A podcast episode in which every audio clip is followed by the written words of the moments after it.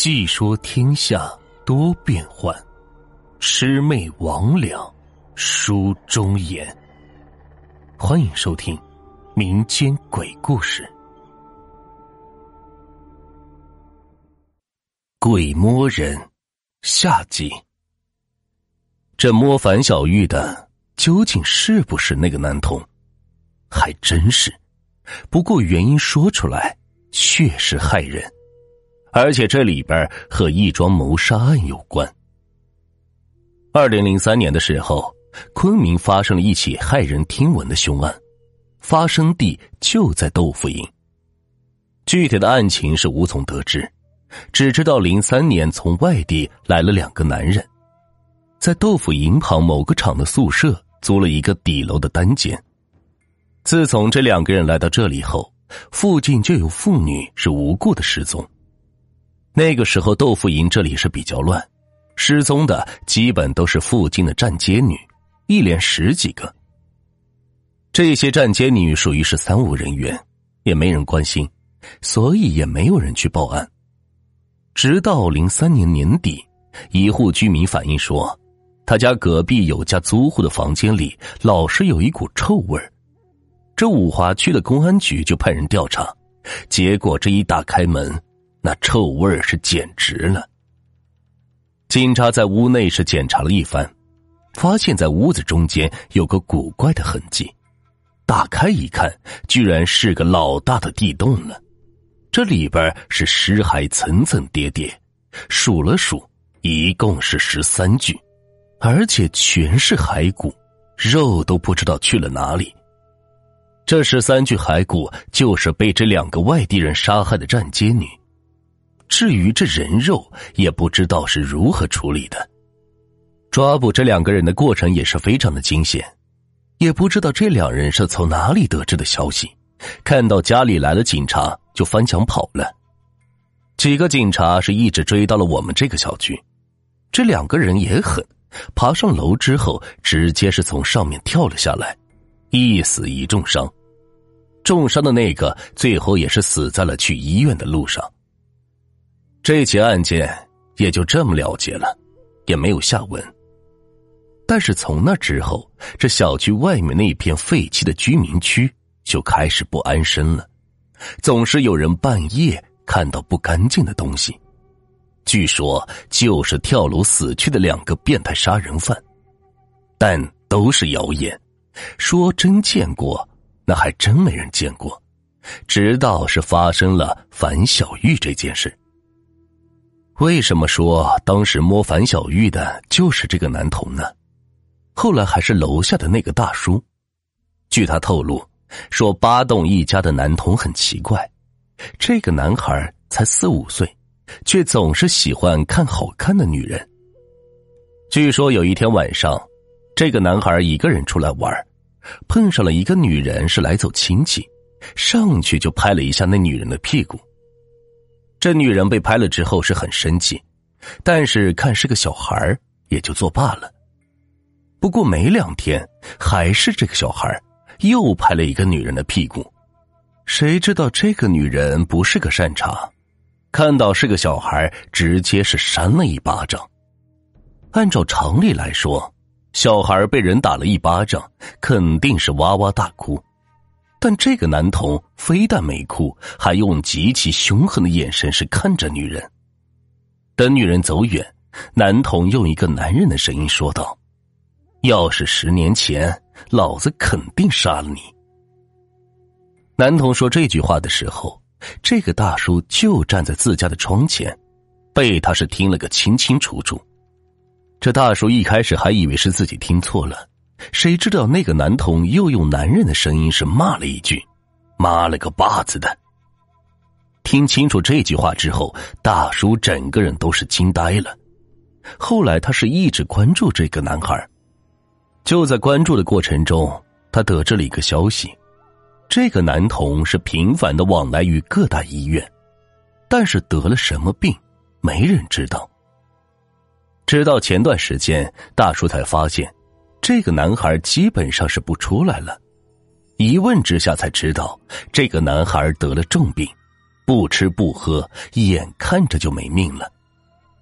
他得到这个消息，才上去把听到的事情和那家人讲了。大叔这一说完，那家人是惊恐的看着他，然后是跟他说了一件事说他们家的小孩可能是中邪了。大叔也是问了问，那家人跟他说了实话，从去年夏天开始，这个男孩总是梦游，而且有好几次大半夜的自己开门出去，也不知道是去了哪里，后来都是自己回来的。家里人带着男孩去了医院，医生告诉他们，梦游这种病是没药可治，注意锁好门就可以了。但是过了不久，家人发现，这个男孩夜里总是说梦话，这说话的语气和声音都不像是一个小孩，而是像一个中年男人。这有时候说的是脏话，有时候是嘟嘟囔囔说的不知道什么。但肯定不是本地的口音。后来也带去医院检查了，怎么都是检查不出来毛病。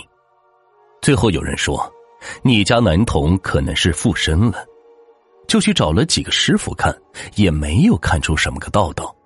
不过有一个师傅说，可能不是附身，而是其他的。男童肯定是已经没了，现在的这个男童估计已经不是你们的男孩了。那个师傅说完这些就没说什么了。家人问有什么办法治疗，那个师傅只说时间太久，已经没救了。当时家里人并没有把那个师傅的话当回事还特别的生气，差点就和师傅吵起来。最后也是被人劝住，就从师傅那里离开。不过到了前段时间。这男童的行为变得是越发的奇怪，不光喜欢和他妈妈一起洗澡，还总是掀他妈妈的衣服，而且特别喜欢把手往他妈妈的私密处去放。一开始大人觉得就是男孩调皮，但到了后来，这男孩的妈妈觉得是不对劲，因为每次男童做这些事情的时候，脸上总是笑盈盈的。而且表情是说不出来是什么感觉。后来，男孩的妈妈把事情跟老公说了，老公也觉得不对劲，就开始在暗中观察起来。有一天夜里，老公故意在男童摸妈妈胸的时候是趴过去，故意把男童的手拿开，然后自己和男童妈妈亲密起来。谁知道他刚做这些。那个男童不知道是从哪里来的力气，一把把他掀开，嘴里还嘟嘟囔囔的骂道：“给老子滚开！”但是说这句话的时候，男孩的语气和声音都像是一个中年男人。其实当时她老公就是故意这么做的，就是想看看这个男童的反应。现在听到男童这么说，她一下子就惊呆住了，一时间不知道说什么才好。这男孩的妈妈也是呆住了，好在是反应快，就问男童：“你到底是谁？”男童这个时候似乎是反应了过来，就开始不说话了。女人的老公也是反应过来，也问男童：“你到底是谁？我家孩子去哪儿了？”但是那男童怎么问都不说话，最后是索性下床，看样子是想离开，但发现房门被锁上。便开始大发雷霆，摔了好多东西，而且就从那天开始，这男童就开始不吃不喝，慢慢消瘦，到现在已经是七八天没吃过东西了，全是靠着盐水吊着续命。大叔得知了这件事，忽然是想到了樊小玉。原来樊小玉就是因为这个男童被开除了。樊小玉的事情，小区里没人不知道。大叔就想，这男童到底和樊小玉是什么关系？难道真的是因为樊小玉猥亵男童被开除的，还是另有原因呢？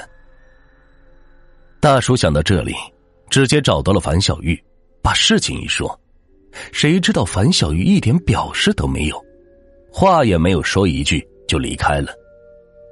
到了晚上，樊小玉依旧在十一点半的时候准时的站在阳台那里，直愣愣的看着楼下的道路。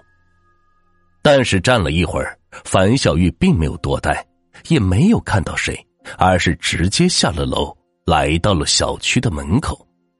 在门口，樊小玉站了好久，然后忽然一个跟头栽倒，还是保安起来上厕所，看到他倒在地上，把他是扶到保安室，又把他家里人给找来。